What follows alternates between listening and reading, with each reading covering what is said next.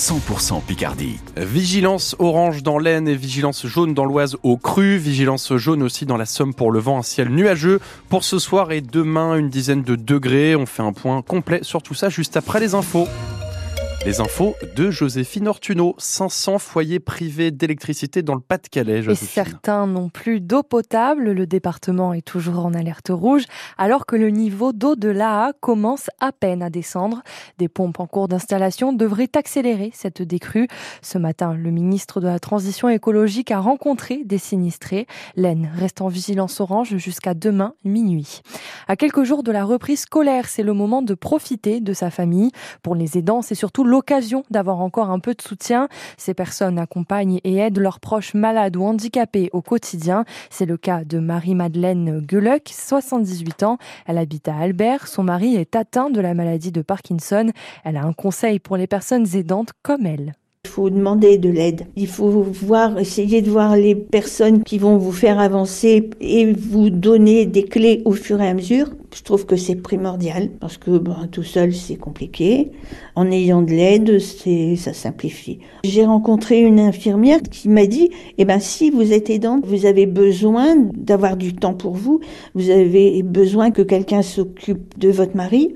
Enfin, ouais, ça m'a aidé à relativiser finalement. Il y a pire. Par contre, ce qu'il y a, c'est qu'il faut accepter d'avoir quelqu'un chez soi qui ouvre aussi bien vos placards pour sortir euh, du café ou faire un gâteau et puis euh, ben, servir de votre four. Euh, et puis voilà, c'est possible. Il y a beaucoup de choses qui peuvent se faire, mais il faut savoir demander. En France, plus de 9 millions de personnes sont des aidants.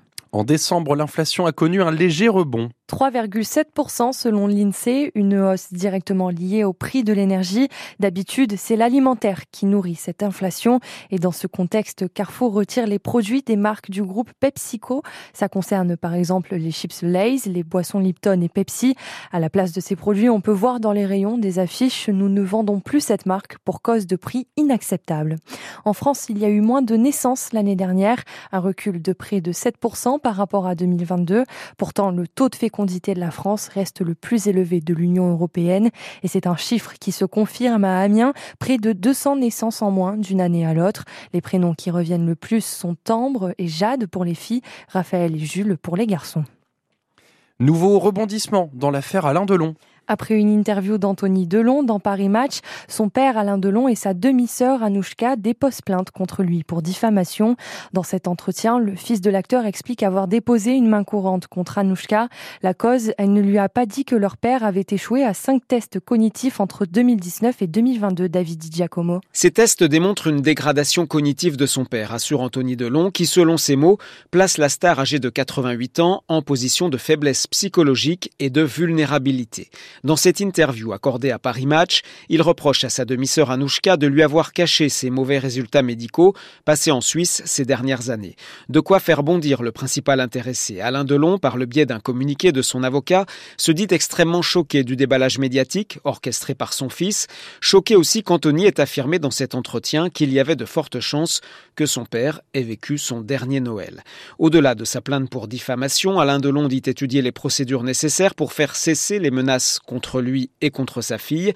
Sa fille Anouchka, qui annonce elle aussi déposer plainte pour diffamation, mais également pour menaces et harcèlement à l'encontre de son demi-frère Anthony. Il est temps, dit-elle dans un communiqué envoyé à la presse, de ne laisser parler que la sérénité et peut-être plus encore la pudeur. David Di Giacomo pour France Info. Louis, est-ce que vous aimeriez donner le coup d'envoi d'un match de foot? Bah carrément.